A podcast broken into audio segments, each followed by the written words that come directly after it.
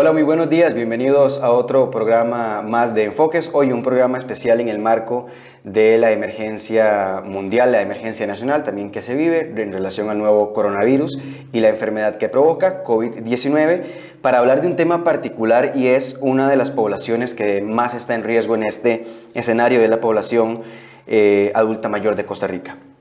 Para eso, hoy nos acompaña la doctora Milena Bolaños, directora del Hospital Blanco Cervantes, a quien le damos la bienvenida a Enfoques y le agradecemos por sacar este tiempo de su agenda. Muchísimas gracias por la invitación. Creo que sí, es muy importante que hablemos todos sobre las medidas de seguridad que tenemos que tener para disminuir el contagio del COVID-19 y para proteger a nuestros adultos mayores, que son un grupo muy vulnerable, especialmente en el sentido de que pueden tener mayores consecuencias negativas eh, con la infección de este nuevo coronavirus. Bueno, eh, doctora, tal vez empezamos justamente por ahí, usted nos explica un poquito cuál es la posición de los adultos mayores frente a, este coronavirus. ¿Por qué son una población tan vulnerable? O bueno, si lo son, ¿por qué? Y si es posible reducir eh, el riesgo de que esta población contraiga el coronavirus. Claro, con las experiencias que se tienen a nivel mundial, se ha visto que tal vez no son el, eh, a partir de los 65 años, eh, se tiene un mayor riesgo de enfermedades crónicas, especialmente a nivel de hipertensión arterial, diabetes mellitus, enfermedades con un mayor riesgo de enfermedades graves asociadas al, al nuevo coronavirus, al COVID-19 y además al riesgo de muerte. Entonces, aunque no sea el grupo que más se infecta, porque el grupo que más se infecta está entre los 40 y los 60 años, pero aunque no sea el grupo que más se infecta, sí es el grupo que sufre más consecuencias negativas. Y evidentemente es el grupo que en un momento dado puede llegar a requerir mayor eh, asistencia, digamos, de los servicios hospitalarios. Doctora, me gustaría hacer una pausa aquí para hablar de un tema que si bien no está directamente relacionado al COVID-19, eh, yo creo que es importante hablarlo en este momento, porque usted me dice a partir de los 65 se empiezan o es común tener una serie de enfermedades crónicas que es así, son las que realmente lo ponen a uno en, vulnerabilidad. Entonces, aquí se vuelve a evidenciar la importancia de llegar a una adultez mayor en buenas condiciones de salud y para eso todo el llamado que hace la caja durante tantos meses de mantenga buenos hábitos de salud justamente para esas situaciones. Es decir, un adulto mayor sano está en una situación completamente distinta a uno que tenga una enfermedad crónica. Me encanta eso que usted acaba de decir, porque es totalmente cierto. Entre mejor envejezcamos, entre menos riesgo tengamos de enfermedades crónicas, tengamos una muy buena dieta, buen ejercicio físico y evidentemente tengamos estilos de vida saludables, incluso en el sentido de salud mental, vamos a tener muchísimo menos riesgo de ir desarrollando enfermedades crónicas a lo largo de la vida y lógicamente eso en este caso específico nos disminuye el riesgo de complicaciones posteriores a la infección del COVID-19. Para tomar nota entonces como parte de los aprendizajes de, de esta emergencia. Sí, y lo más importante de esto es que me gustaría alertar a la población más joven, porque esos cambios, o sea, ese estilo de vida saludable no empieza a los 60 empieza cuando somos jóvenes, cuando la gente está, o sea, desde los niños, adolescentes, ahí es donde empezamos a tener buenos hábitos que son los que se van a mantener durante toda nuestra vida y que realmente nos van a prevenir que, vamos que vayamos a tener enfermedad, o sea, mayores enfermedades al paso del tiempo. Ahora sí, doctora, pasemos a la realidad del Hospital Blanco Cervantes durante eh, los últimos 10 días, que tal vez es el tiempo que ha transcurrido desde que se identifica o, se eh, confirma el primer caso de COVID-19 en Costa Rica. ¿Cuál ha sido la medida, las medidas que ha tomado el hospital y cómo ha sido el comportamiento de pacientes y personal?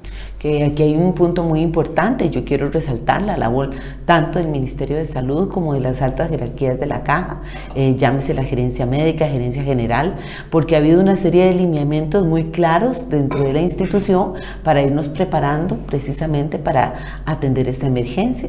Tenemos ya desde hace algún tiempo todo un plan de contingencia desde principios de año en donde ya se nos alertaba sobre la necesidad de ir valorando dónde íbamos a hacer el tamizaje de las personas que van entrando, eh, para que ubicáramos áreas de reconversión, como llamamos, para poder separar las consultas de los que tienen síntomas respiratorios de los que no. Y hemos ido poco a poco implementando esto dependiendo del número de casos y de la asistencia de los usuarios. En el caso nuestro es muy importante anotar y me parece excelente y hay que fomentarlo cada vez más que curiosamente, especialmente desde el punto de vista del servicio de emergencias, una vez que inició este, o sea, que ya tuvimos el primer caso de COVID-19 y con el llamado del Ministerio de Salud de disminuir la, eh, asistencia a lugares públicos y demás, eh, la atención a urgencias ha disminuido considerablemente. Creo que los cuidadores de los adultos mayores y los mismos adultos mayores han tomado conciencia de que es importante asistir a emergencias, pero solo en el caso que se tenga una verdadera emergencia, ¿verdad? Y no asistir eh, eh, por cualquier cosa pues obviamente eso les aumenta la exposición eh, a, personas que puedan estar contagiadas. Entonces, desde ese punto de vista, en nuestro hospital ha disminuido de forma importante la consulta de emergencias. No hemos tenido en este momento en el hospital específicamente casos sospechosos, ¿verdad? Eh, estamos eh, desde este fin de semana, implementamos algunas medidas fundamentales, como fue el tamizaje de todas las los eh, visitantes, ¿verdad?, que llegan al hospital a ver a los adultos mayores internados para evitar el ingreso al hospital de, de personas que tengan síntomas respiratorios. Esto quiere decir que a, todos los adultos mayores que ingresan, básicamente lo revisan para eh, descartar que tengan... Eh, o que sea sospechoso. Pues. Exactamente. Por lo menos saber que tengan síntomas respiratorios y no se permite ingresar al hospital si tiene síntomas respiratorios. ¿Qué, ¿Qué, se hacía en estos? ¿Hubo algún caso, por ejemplo, que no se permitió el ingreso? ¿Se trató de alguna otra forma? De... Eh, en ese momento no hemos, o sea, no hemos encontrado ninguno, pero eh, no solamente tamizamos a los pacientes, sino también a los mismos funcionarios para asegurarnos que los funcionarios tampoco ingresen si tienen síntomas respiratorios. Eh, otra de las cosas importantes es que a partir del viernes de la semana pasada, eh, tuvimos que suspender todos los permisos especiales, ¿verdad?, de permanencia en el hospital de los cuidadores y únicamente se señaló una hora de visita específica que es de 4 de la tarde a 6, de 4 a 6, que es básicamente la hora de visita. Además, solo se permite el ingreso de una sola persona al mismo tiempo durante esa visita, para tratar de disminuir la circulación de personas que ingresan al hospital y que podrían obviamente eh, llegar a contagiar a los pacientes que están hospitalizados. ¿Ya se tienen pensadas medidas más extremos en casos de que eh, el número de, casos sospechosos, que ahora el Ministerio de Salud no lo revela, pero eh, de casos confirmados de COVID-19? Sí, efectivamente nosotros ya tenemos, por lo menos en el hospital, y sé que no solo en el hospital, sino realmente en todos los centros de salud de la Caja Costarricense de Seguro Social, tenemos obviamente instalados lugares donde vamos a empezar a hacer además el, el manejo de los pacientes que están siendo sospechosos o que tienen síntomas respiratorios y aquellos que, que tengan que estar hospitalizados, tenemos ya áreas destinadas para aislamiento en todos los hospitales, para evidentemente eh, manejar en una forma separada a los pacientes que tengan algún riesgo respiratorio, ya sea que, tengan, que sean casos sospechosos, pero que tengan manifestaciones un poco más severas o aquellos obviamente que requieran un tratamiento más intensivo. Ya usted nos habló un poquito de que uno de los comportamientos durante los últimos días ha sido la, eh, la reducción de la visitación a las, a las personas por, para hacer consultas médicas. Pero ¿cuándo realmente debe un familiar preocuparse por, eh, por los síntomas que puede presentar un adulto mayor? y me preocupa o, tal vez me llama la atención aquellos casos en los que los adultos mayores incluso no están en condiciones de decir qué es lo que, lo que sienten, ¿verdad? Decirlo, son los familiares, son los cuidadores quienes tienen que estar detectando síntomas para acudir a un centro de salud. ¿Cuáles deben ser estos síntomas? ¿Cuándo acudir y a dónde acudir? Esa pregunta es muy importante, porque por supuesto se, o sea, se nos ha alertado que síntomas importantes por los cuales debo acudir es porque tengo tos, tengo fiebre y tengo dificultad respiratoria, ¿verdad? Esos son los síntomas generales eh, en los que aquella persona que se sienta eh, que no es una gripe normal, que estoy teniendo mayores síntomas, mayor estado, eh, ataque a mi estado general, pues obviamente tengo que acudir porque obviamente me tamicen y estemos seguros de que no un paciente con COVID-19. Con eso sigue en pie incluso en los adultos mayores. Lo que pasa, y en eso le doy toda la razón a su, a su pregunta, eh, con los adultos mayores puede haber manifestaciones atípicas especialmente en cuadros severos, que son signos de alarma clásicos para los adultos mayores y que los cuidadores de estos adultos mayores tienen que estar pendientes. ¿A qué me refiero? En primer lugar, desorientación una persona adulta mayor que estaba bien el día de ayer y hoy empieza un poco más perdido de lo normal, no está seguro si es de día o de noche, a veces dice cosas que no son coherentes. Eso es un signo de alarma en geriatría. Incluso eso se denomina delirium y eso es fundamental que esté pendiente todos los cuidadores para que si hay un cambio en ese sentido, en ese aspecto de orientación, inmediatamente acudan porque es una señal de alarma. La otra señal de alarma que es característica también de los adultos mayores y que puede ser la única manifestación que se tenga de una enfermedad grave es cuando yo pierdo mis capacidades para hacer actividades básicas de la vida diaria. ¿A qué me refiero? Me refiero a que el día de hoy amanecí de que no me puedo levantar de la cama, que necesito que me ayuden para ir al baño y yo iba solo o que incluso no, no puedo comer porque me canso mucho, no coordino bien adecuadamente para comer. Ese tipo de cosas tienen que ser una señal de alarma, ¿verdad? Incluso el hecho de que camino con dificultad, que me caigo frecuentemente, puede ser, como les digo, la única manifestación que se tenga de una enfermedad grave. Entonces, evidentemente, eso se convierte en una señal de alarma y eso inmediatamente vamos a tener que acudir al médico. Ya hemos migrado un poquito hacia, hacia este tema y hablar sobre medidas que hay que tomar en casa para las personas que tienen adultos mayores. El número que tengo, y usted me corrige si no es el, el, correcto, 556 mil personas adultas mayores en, en, Costa Rica. Muchas de ellas en hogares de, de ancianos, muchas de, de, esas también en los hogares costarricenses, incluidos dentro de, los núcleos familiares. ¿Qué medidas hay que tomar? Empecemos por, por los primeros los hogares donde se cuidan personas adultos mayores en los distintos puntos del país. Eh, ¿Qué medidas se deben de tomar? Y qué lineamientos también se han eh, girado para estos centros.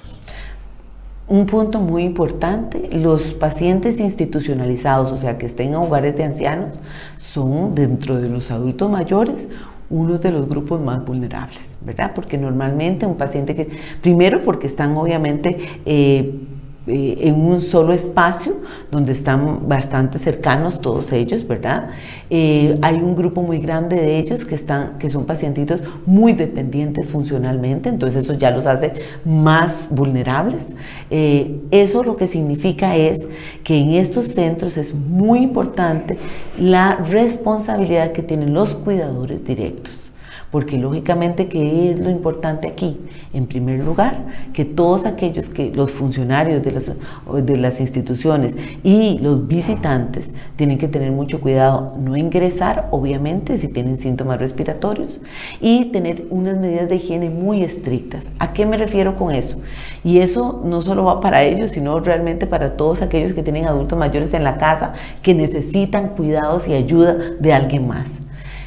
Ese cuidador tiene que, evidentemente, cada vez que va a hacer algún procedimiento con el adulto mayor, que lo va a llevar al baño, que le va, lo va a ayudar a alimentarse, que lo va a ayudar a vestirse, debe lavarse muy bien las manos, ¿verdad? Hay mantener una eh, higiene de manos muy, muy importante y mantener, por supuesto, la medida correcta para el estornudo y la tos. Es lo único que vamos a, con lo único que vamos a lograr que si esa persona, eh, por ejemplo, es un portador asintomático o ha tenido contacto en superficies con el virus, no se lo contagie al adulto mayor.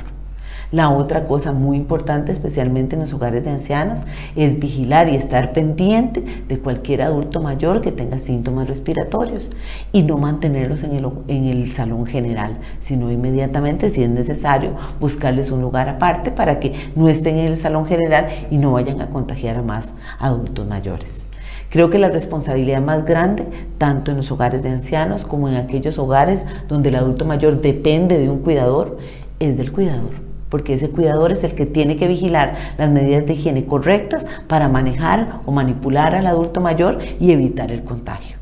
Hablando de las, de los, de las familias, ya donde tal vez incluso puede haber una persona que no tenga tanto conocimiento en el cuidado de una persona adulta mayor, ¿cuáles son las medidas mínimas que se deben de tomar o se deben de tomar medidas particulares que si yo limpiar con más frecuencia eh, la habitación de la persona adulta mayor, etcétera? ¿Qué otras medidas se deben de tomar ya en en los hogares y En los hogares hay algo particular, es que no hay horarios de visita ni nada por el estilo, sino que se ve como algo muy normal. Incluso hay personas que van a seguir trabajando, hay personas, hay niños que van a seguir yendo a la escuela, jóvenes al colegio. Eh, en estos casos, ¿cómo manejar esta, este flujo que tal vez no es tan controlado y no se ve tan normal como si en, en los hogares? Eso es muy importante porque realmente la responsabilidad es de todos. Todos somos responsables de cuidar a nuestros adultos mayores y en el hogar es fundamental algunas normas básicas. Vuelvo a repetir las medidas de higiene a la hora de estar, entrar en contacto con el adulto mayor. Entonces, cualquiera que entre a la casa que viene de la calle, lo primero que tiene que hacer es lavarse las manos. Eso es fundamental, ¿verdad? Nadie puede acercarse al adulto mayor a, a ofrecerle comida o lo que fuera sin haberse lavado las manos. Eso es fundamental. La otra cosa importantísima es que no se debería permitir que haya visitas hacia el adulto mayor que tengan síntomas respiratorios. Y en eso hago, un llamado a la conciencia de todos los familiares. Si tenemos un adultito mayor en el cual la mamá, la abuelita, etcétera, y yo tengo síntomas respiratorios, es mejor diferir la visita para más adelante. Por supuesto, el mayor problema aquí sería que el cuidador sea el que tenga los síntomas respiratorios, ¿verdad? Eso es lo más, más, preocupante. Pero ahí también la familia tendría que ver cómo entre todos organizarse para el cuidado del adulto mayor y alejar a la persona que tiene síntomas respiratorios. Eso es fundamental. Eh, los niños, eh, pues obviamente pueden tener un nivel de infección importante, pero usualmente es bastante benigna o pueden ser asintomáticos. Pero en los niños, especialmente aquellos que tengan algún síntoma respiratorio, es mejor evitar que vayan a visitar al adultito mayor hasta que pasen los síntomas respiratorios, ¿verdad? Eso es muy importante porque muchos adultos mayores son cuidadores de sus nietos. Entonces es fundamental hacer ese llamado a las familias que si el niño tiene síntomas respiratorios, no, o sea, hay que buscar otra alternativa porque obviamente eh, si no va a contagiar al adulto mayor y él es el que va a tener más riesgo en este caso de mayores complicaciones. En el caso, y le pregunto porque lo vi como recomendación en redes sociales, pero no era de una fuente totalmente confiable, entonces quisiera confirmarlo. En el caso de las personas que tienen a su papá y a su mamá, por ejemplo, que ya son adultos mayores, pero que viven en una casa lejos, eh, recomendaban hablar mucho por mensaje de texto y por llamada durante estos días para evitar casi que del todo el contacto con las personas adultos mayores, al menos mientras pasa este pico que ya fue anunciado por el Ministerio de Salud. Un punto importante es que el aislamiento social es fundamental. Todos deberíamos, aquellos que no estamos trabajando, deberíamos estar en nuestras casas con la menor circulación posible. Eso incluye, por supuesto, las visitas hacia adultos mayores para disminuir el riesgo de contagio hacia ellos. Entre más gente externa que viene de la calle va a las casas de los adultos mayores, más riesgo tienen ellos también de estar infectados. Una cosa importante es que sí, más bien, o sea, es mantener eso sí un contacto o una eh, comunicación continua con los adultos mayores, porque hay que estar vigilantes de que estén bien, de que no se desorienten, de que no vayan a tener ningún efecto, o sea, ningún signo de alarma, y eso es importante para los hijos y familiares, no solo ahora, sino siempre, porque a veces nos desentendemos un poco de los adultos mayores, pero más bien es importante mantener ese contacto vía, o sea, en este momento tenemos cualquier cantidad de vías tecnológicas para poder estar, una videollamada para estar seguro que el papá o la mamá se encuentra bien. Incluso podemos ver. Exactamente, incluso los podemos ver. Y una cosa importante es que podemos estar pendientes con el cuidador si son adultitos mayores que tienen un cuidador ya sea contratado o familiar para poder estar eh, atentos a cualquier apoyo que tengamos que dar. Ahora, la caja ha tomado algunas medidas, por ejemplo, de despachar medicamentos eh, por un periodo de tres meses para aquellos pacientes con enfermedades crónicas. En el caso de los adultos mayores, esta medida debería ser eh, adoptada, es su recomendación. Eh, ¿Qué medidas tomar con los medicamentos? Y una pregunta relacionada también, ¿es recomendable darle vitaminas o aumentar la dosis de vitaminas en casa para las personas adultas mayores? buenas preguntas. En primer lugar, eh, la medida que incluso nosotros también instauramos dentro del hospital de darles por tres meses nos asegura que la gente tenga que estar yendo menos veces al hospital a retirar medicamentos. Yo creo que es fundamental. Sí en esto quiero recordar que hasta el momento no se, han, no se han cerrado o disminuido las citas médicas de los pacientes. Entonces ahí sí es importante acudir a sus citas para que el médico los vea y se mantengan bien controlados de sus enfermedades crónicas, porque eso es fundamental. Entonces bajo esa premisa hay que mantener en forma estricta el tratamiento crónico de los pacientes para que no se descompensen, porque si para peores tenemos un paciente con una presión arterial y está descompensado, diabetes mellitus y está descompensado, o un paciente con una enfermedad pulmonar y está descompensado, y eso aumenta el riesgo de que no solo se vaya a contagiar, sino que vaya a tener una complicación negativa. ¿Y, cómo puede ser ese traslado del hogar al, centro? Porque la, recomendación es aislarse socialmente. Ese traslado, ¿cómo debe ser? Incluso hay adultos mayores que tienen que trasladarse de, de lugares lejos a, a un centro médico por un tema de especialidad, por ejemplo. ¿Cuál es la recomendación de traslado para que para evitar con mayor contacto durante estos minutos? Lo ideal sería Ojalá que no fuera en transporte público, ¿verdad? Sino que fuera tal vez en un, auto, eh, o sea, en un automóvil, ya sea propio de la casa, que se pueda limpiar, o aunque sea en un taxi o algún otro medio eh, eh, contratado, en donde por lo menos siempre recordar si tocamos superficies, lavarnos bien, mantener alcohol líquido y demás. ¿Cuál es la idea? Pues obviamente en un autobús vamos muchísimas más personas y tenemos muchísima más exposición. Entonces eso sería importante. Lo de las citas lo seguimos, lo, seguimos fomentando porque no, no podemos permitir que los adultos mayores, es más, ningún paciente con enfermedad crónica se descompense. Eso es muy importante y hasta el momento no se ha dado la norma del cierre de las consultas externas. Más bien nos interesa que los pacientes vayan, reciban su tratamiento. Lo que sí es que estamos estamos disminuyendo entonces después el flujo de personas al darlos por más tiempo los medicamentos, para que así no tengan que estar yendo a retirarlos. Eso es importante. La otra parte de la pregunta era lo de las vitaminas. Sobre vitaminas, No se ha comprobado que eh, médicamente que ningún tipo de vitaminas extra vaya a fortalecer o mejorar el sistema inmunológico. Lo que sí es cierto, y eso es algo que deberíamos hacer siempre, es que una muy buena alimentación que se componga, que sea de calidad, y para que sea de calidad tiene que tener todos los grupos de alimentos incluidos. Esa buena alimentación es lo que sí fortalece el sistema inmunológico. Entonces ocupamos comer frutas, verduras, legumbres, eh, eh, pues, granos, eh, proteínas y demás. Entonces más bien lo que tenemos que asegurarnos es que los adultos mayores estén comiendo bien, estén comiendo a sus horas, ¿verdad? Y que lógicamente tengan una alimentación balanceada. Ya vamos a seguir con otras preguntas, doctora, que tenemos, pero antes para las personas que se vienen uniendo a esta transmisión, contarles que estamos conversando con la doctora Milena Bolaños, directora del Hospital Blanco Cervantes, sobre la población adulta mayor en Costa Rica, sobre las medidas que se deben de tomar en casa con las personas, eh, con este grupo de personas que está todavía más vulnerable que el resto de la población por razones que ya la doctora explicó. Así que si usted tiene que tomar medidas, le recomendamos ver este programa y también compartirlo con aquellas personas que usted sabe que deben de, tomar medidas.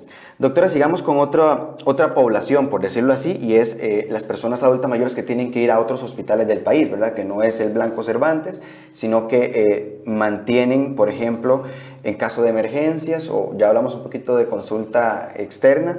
en el resto de hospitales del país se mantiene el servicio para personas adultas eh, mayores. Sí, realmente en este momento no, no se han suspendido, excepto en, eh, por ejemplo, como el Hospital de Alajuela, que sí hubo una instrucción muy clara desde el inicio de la suspensión de la consulta externa y todas las actividades selectivas. Que fue una, una situación particular. Particular, exactamente. de de propagación importante. Exacto, porque obviamente fue una situación particular para tratar de contener el contagio, que excelente, o sea, fue una medida bien tomada precisamente para eso.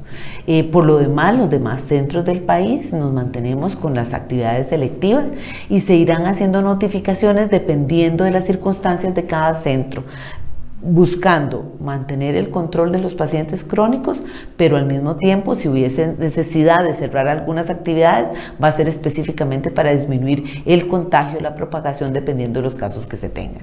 Entonces, en este momento es fundamental que sí se están dando las citas para que los pacientes mantengan su tratamiento crónico, que eso es importante, y se les sigue previniendo a la población de que ojalá utilicen bien los servicios de emergencia, que acudamos a los servicios de emergencia en casos en que realmente se necesiten, ¿verdad? Que eso es fundamental. Entonces, lógicamente, si yo tengo, no me siento bien, tengo síntomas de alarma, especialmente los adultos mayores, que estoy viendo que el adulto mayor está, como hablamos antes, que está desorientado, que no se levantó bien, que, que tiene fiebre, que eh, empezó con tos, acudamos por favor al servicio de emergencias. Eso es importante para evitar mayores Adultos mayores en situación de, calle, ¿cuál es el tratamiento que se, se les está dando? No sé si tal vez usted está enterada, porque entendemos que usted es la directora de un, de un, de un centro hospitalario en particular, pero en todo caso, incluso, ¿qué podría ser un barrio, qué podría ser una comunidad por un adulto mayor que está en situación de calle que supongo yo está todavía más vulnerable? Eh, ante esa situación que estamos viviendo. Sí, porque realmente una de las preocupaciones no solo que están expuestos definitivamente en la calle a todas las personas que pasan a su alrededor y que obviamente podrían de alguna forma contagiarlo, sino que las medidas de higiene en estos casos no son las más apropiadas. Creo que desde ese punto de vista es fundamental fomentar en ese adulto, en el adulto mayor en situación de calle o cualquier persona en esta misma situación, que pueda acudir a los albergues de apoyo que ellos tienen para poder mejorar sus medidas de higiene, que eso sería fundamental. Eh, también dentro de las comunidades sería importante pues facilitarle a esos adultos mayores que muchas veces son ya bien conocidos dentro de una comunidad, eh, pues obviamente facilitarles todo lo que es alcohol en gel y algunas otras cosas que puedan ayudarles para que ellos mantengan la mayor limpieza eh, de sus manos y obviamente no se conviertan en un foco de contaminación en otras, en otras áreas. Creo que la situación en ellos es bastante compleja y precisamente las medidas de higiene es lo que más preocupa porque recordemos que es la medida fundamental para poder evitar el contagio. Quisiera que conversáramos un poco sobre la necesidad de de que si bien es cierto son los adultos mayores una de las poblaciones más vulnerables, la responsabilidad la tenemos entre todos. Durante el noche de sábado, incluso madrugada de, de domingo, circularon videos y fotografías de personas en discotecas, bares, filas en todas las aceras. ¿Cómo este rato de diversión, de estar con los amigos, eh, con los familiares, qué sé yo, puede convertirse realmente en un peligro, especialmente para las personas adultas mayores que viven en los hogares y por qué evitar este tipo de situaciones como las que vimos hace algunas horas. Recordemos que el virus es un virus respiratorio, que evidentemente yo me contagio en la interacción de persona a persona, con las gotitas de flush, ¿verdad? Que salen de mi boca cuando yo hablo, cuando toso, cuando estornudo. Y que existe además un grupo de personas que pueden ser portadores asintomáticos o que están en ese momento incubando el virus y que pueden ser, obviamente, eh, pueden producir contagio. Entonces, si yo estoy en un lugar con una interacción de gran cantidad de personas, mucho más si están muy juntas, si están hacinadas, obviamente voy a tener más riesgo de contagio a mayor riesgo de contagio, van a tener, vamos a tener más casos positivos y dentro de más casos positivos vamos a tener más, más casos de pacientes que en condición de vulnerabilidad van a tener complicaciones severas o incluso van a requerir eh, tratamiento en unidades de cuidado intensivo. Es importante conversar entonces no solamente con las personas adultas mayores, sino también con los jóvenes de la responsabilidad compartida que hay en esa situación. Efectivamente, porque entonces, ¿qué significa? Y eso es lo que el ministro de Salud ha estado persistentemente hablando, que por favor tratemos de disminuir nuestra, o sea, asistir a lugares donde hay gran cantidad de personas, que estamos aglomerados, que obviamente aumentamos el riesgo de contagio, porque eso va a disparar el pico de pacientes, de personas contagiadas y por supuesto, eso pone en gran riesgo a nuestros adultos mayores y a todos aquellos pacientes que son vulnerables, porque entonces van a poder, va a haber mayor contagio en ellos y vamos a tener mayor, obviamente, número de pacientes con complicaciones. Bueno, hace algunos, algunas horas se confirmó, me gustaría conversar eh, de esa situación eh, aprovechando su visita, del caso de una persona adulta mayor de 78 años que está hospitalizada en Madrid, una persona costarricense, ya Cancillería está eh, haciendo las, las, gestiones necesarias. Eh, hoy van a dar más información para que de una vez anunciar que vamos a tener más información a lo largo del día en ceroy.com, pero bueno, lo importante de hablar es que independientemente de donde usted esté, bajo qué sistema de salud esté, hay una cuestión aquí de de cuidarse una persona costarricense, adulta mayor de 78 años, hospitalizada en, Madrid. Una cosa importante es que por eso también el Ministerio de Salud nos ha estado motivando de que no salgamos del país. Obviamente aquellos que nos, o sea, que viajamos eh, bueno, que llegan a viajar, pues lógicamente van a tener mayor riesgo. Los aeropuertos son un poco impresionante de contaminación porque ahí se cruzan cualquier cantidad de personas, muchas veces en cantidades muy grandes, o sea, se aglomeran gran cantidad de personas en, en, los aeropuertos. Eh, obviamente es más difícil controlar el flujo de personas que vienen y obviamente habrá, habrá países que tengan mejores controles sanitarios y otros que no. Entonces, lógicamente, el riesgo es mucho mayor.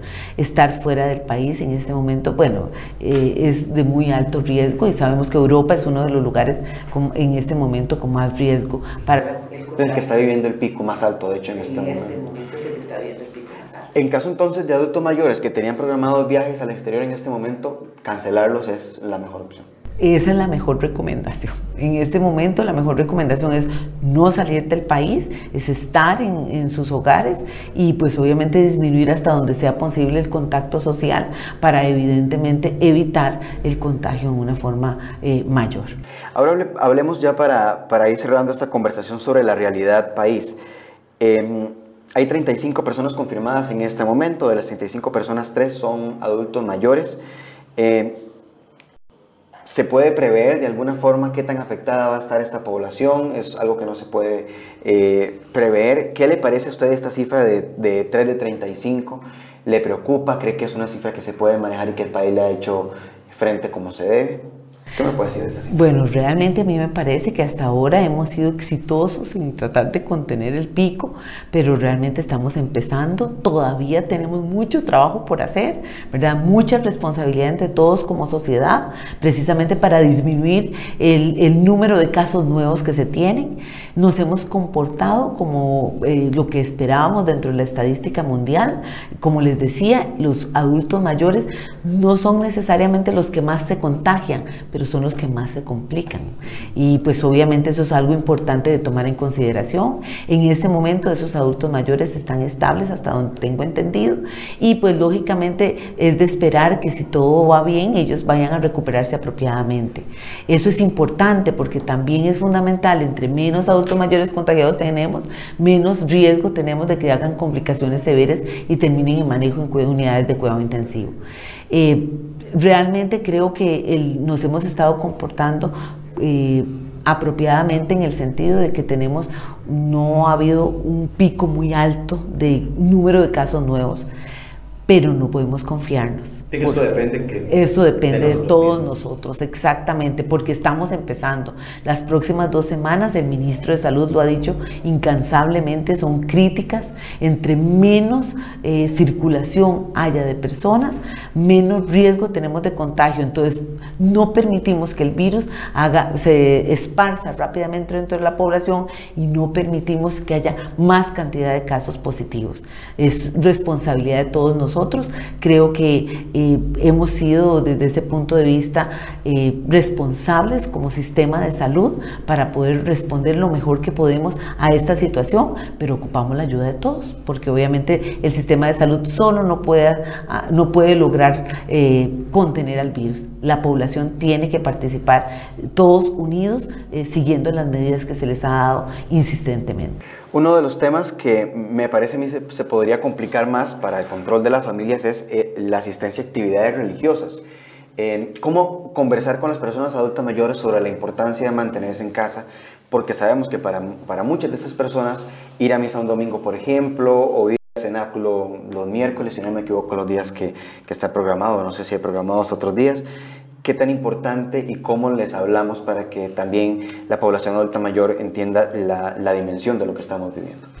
Yo estoy consciente que la parte espiritual es un punto muy importante para los adultos mayores. Es muy importante estar en contacto con Dios y eso me parece maravilloso. Pero ciertamente el, el, asistir a actividades religiosas, especialmente cuando hay iglesias pequeñas o, eh, que se llenan muchísimo, es de alto riesgo. ¿Qué les diría yo a los adultos mayores? Que recuerden que cuando dos o más estén unidos y oren en mi nombre, ahí estaré yo, eso dice Dios. Entonces, con que estén en su casa orando, creo que Dios se los toma en cuenta. Eh, sería importante más bien que pensaran en no acudir a esas actividades religiosas donde hay tantísimas personas porque el riesgo es muy alto y que si sus familiares asisten cuando van a entrar, que se laven bien las manos y tomen todas las precauciones.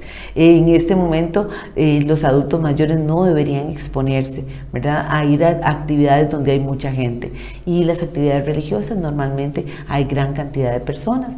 Por un tiempo, por lo menos dos o tres semanas, sería bueno.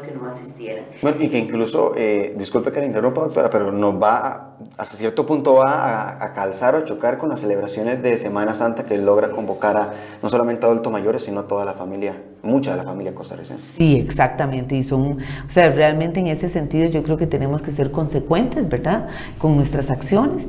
Y al final de cuentas, eh, muchos, gran cantidad de, de, de religiones tienen incluso canales de televisión y actividades a nivel eh, no solo en televisión, sino en las redes sociales, yo creo que podemos mantenernos en contacto de esa forma y el riesgo es muchísimo menor.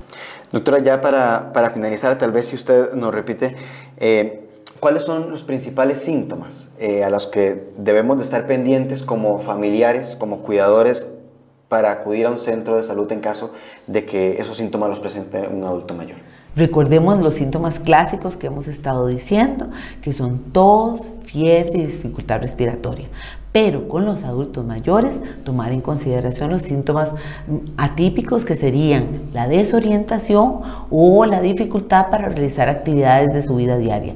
Dificultad para comer, para levantarse, para ir al baño solos, cuando antes lo hacían normalmente.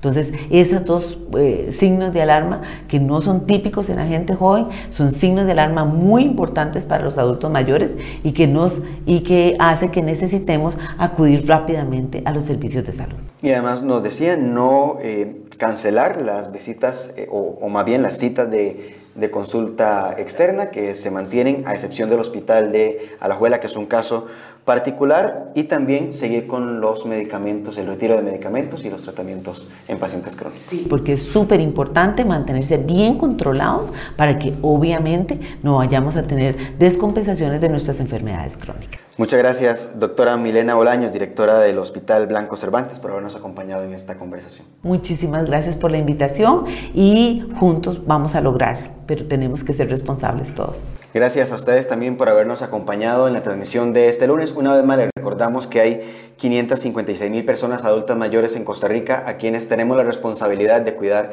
entre todos. En esta transmisión hablamos sobre las señas que pueden, podrían presentar los adultos mayores eh, en esta situación y también las medidas que tenemos que tomar en casa y otros escenarios para beneficio de esta población. Le recordamos que puede compartir esta transmisión, si tiene dudas también las puede dejar en los comentarios para tratar de evacuarlas y le recordamos que se puede seguir informando sobre este tema en seriohoy.com y nuestras redes sociales. Buenos días.